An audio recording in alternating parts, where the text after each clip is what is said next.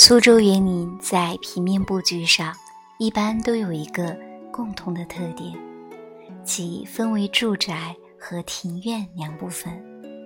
住宅比较封闭，庭园则比较开放。然而，它们之间却是既独立又呼应，既区别又贯通的依存关系。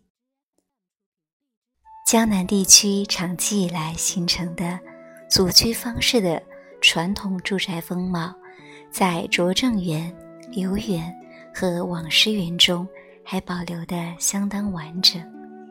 由于那种一进二进式的排列组合，人们一进到这种宅地，并往往产生庭院深深的感觉。而庭园建筑却与住宅部分有着极大的不同，它没有一处是讲究对称、不对称、不整齐、不均衡、不规则，已成为园林创作中避免重复、力求变化、营造幽深的要领。在庭园部分，这些建筑或曲或散，或大或小，都是临山近水、因地制宜。在整个园林建筑中，它们是艺术的精华。正因为一些建筑已成为典型的艺术品，它们变成了某座园林的象征，如拙政园的远香堂、留园的明色楼、网师园的月岛风来亭与南侧的浊音水阁，都已是自己的代表标志。苏州园林的建筑，除了亭、廊、榭这三者具有较明确的含义以外，其余的建筑大都没有固定的范本，以厅堂、斋馆等来命名，只是取一点古雅的意思。这也正是苏州园林的建筑较少重样的妙处。可是，若要走进它们，其道路又是曲曲折折的。它或许要经过各种式样的门户，经过不同名目的游廊，经过栽花种草的天井，经过粉壁无瑕的巷道，做一番明明暗暗、深深窄窄的体验。恰恰是有了这种体验，才能够使人最终获得豁然开朗的感觉，并从不同的方位领略那一座座。精美建筑的多重形象。清代著名作家李渔认为，园林讲究布局结构，要布置的曲折幽深，直路中要有迂回，舒缓处要有起伏。他强调曲折之至的理论，恰到出了东方美学的特征之一。按中国传统文化的观点，曲。本欲有曲则全的哲学意味，但园林路线之曲，更多的是使人产生了一种幽曲之意。山重水复，柳暗花明，原本也就是人生的况味。不管进入哪一个苏州园林，只要你稍加留意，就会发现园林艺术的一些典型规律。它营造山水的手段。是以小见大，而游南路线的特点便是曲径通幽。这不仅指在园林里，池水、山径、幽囊等等无一不曲，而且还蕴含着深深的园林美学思想。通幽的曲径本身也是一种独特的景观。它不仅增加了园林的景深，丰富了景物的层次，而且还让人在多变的景色中产生新奇的趣味。若说园林的特点是曲径通幽，那么幽暗的核心便是一个“藏”字。没有藏，则无所谓幽深。进入拙政园的腰门，迎面却是一座黄石假山，犹如屏障，使全园的景观藏而不露。这是园林艺术在手法上欲扬先抑的体现。曹雪芹描写大观园，也正受了拙政园的影响。狮子林中堆叠的假山，为我国古典园林中著名的假山群。假山中有四条路线，时而穿洞，时而越桥，山道宗错，互相缠绕，往往使初次来游的人难以辨别路径，几近了曲折深邃之至。在苏州园林的种种趣境之中，不能不说到构筑在山边水际的各式游廊，因为它们既是游园的路线，又是一种独特的艺术品，给所有来到这里的人都留下极为深刻的印象。苏州园林的游廊可以分为空廊、半廊、复廊和以藤萝等植物覆盖的花廊诸种。它们穿山渡水，迂回曲折，在炎热多雨的江南，不仅为烈日或雨雪中的游览提供了便利，而且在通行中助长了园林的趣味，并起到了似格非格的划分空间的作用。游廊在园林创作中曾被大量运用并加以发挥。拙政园西部的波心水廊。当是苏州园林里游廊中的结构，它的曲折与起伏构成了一道优雅而温和的曲线。廊的艺术，水的韵致，在这里融合成一种轻柔，一种律动，形成了园林艺术曲径通幽的范例。迂回曲折的游廊造成了园林的幽深，但是。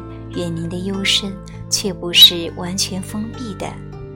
匠心独运的造园家们，为了使毕竟在成林中占地并不宏大的园林具有更远的景深，便运用借景的手法，将远处的风光纳入自己的天地。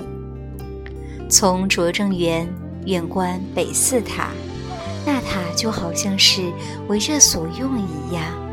水影投于游廊，塔影响于高天，这真是一条空中视线的走廊啊！明清时代的园林主人，大都曾经显赫过，当然也失落过。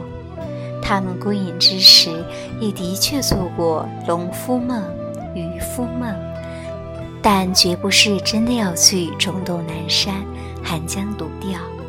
而是要追求一种高质量的物质生活和精神生活，这两个生活层面集中在园林里，便是优雅、悠闲、优美的园居生活。曲径通幽之游，其实也正是居的一部分。当年园林主人那种忧郁风雅的生活。经过历史岁月，早已是笙歌归院落，灯火下楼台。但是，它也毕竟留下了各种各样的印记。厅堂楼馆里的陈设，便是其中的一种。这些陈设曾经是园林主人最实际的生活用品，因此。也能够最直接地映照出那种原居生活的侧影。苏州园林中的建筑很少有艳丽夺目的色彩，所有房屋几乎是清一色的粉墙黛瓦，看似素淡简朴，但由于园林主人文化素养深厚，厅堂的构造及室内的陈设都很有讲究。园林里现有的家具和各种陈设，除了一部分是天然仿制的以外，多是经过长期的征集并恢复起来的。其中的一些本就是造园时期的制品，就是在这些来之不易、必流传了数百年的故物中，还保留着那些当时的精神观念和古老的文化传统。王世襄在《锦辉堆》一书中曾这样评价说：“中国古代家具受到人们的重视，绝不是偶然的。就其中的精品而言，结构的精炼、造型的朴质、线条的利落、雕饰的精美、木质的优良，达到了登峰造极的程度。用这段话来形容苏州园林中的陈设，也当是恰如其分。家具之美，陈设之美，恰就是中国园林的一个缩影。一件经典的红木家具，看上去还只是古雅，还只是隽永，但是只要你稍加触摸，就会感觉到它的光洁与舒适，感到它的分量与格调。其实，不止苏州园林，品尝任何艺术品都是一种体味的过程。只有经过曲径通幽式的体味，才能理解它的真正价值。真正的艺术价值一定要经过历史时光的打磨。许多人认识园林是有一些传统的艺术作品中，很多人认识园林是由一些传统的影视作品。多少年来，苏州的古典园林向大家闺秀和小家碧玉的双重气质兼而有之的淑女。文文静静，养在深闺，因为它不是张扬的泪下。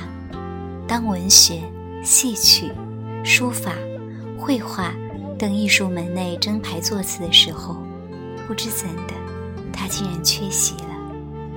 也许由于园林艺术的兼容性，使人们实在不好将它归到哪一类，几乎是在人们蓦然回首之间，才终于在那一片。灯火阑珊处，发现，在传统文化的座次中，本应有古典园林这样一个品类。隐逸也许对苏州的古典园林来说，本身就是一个最好的座次。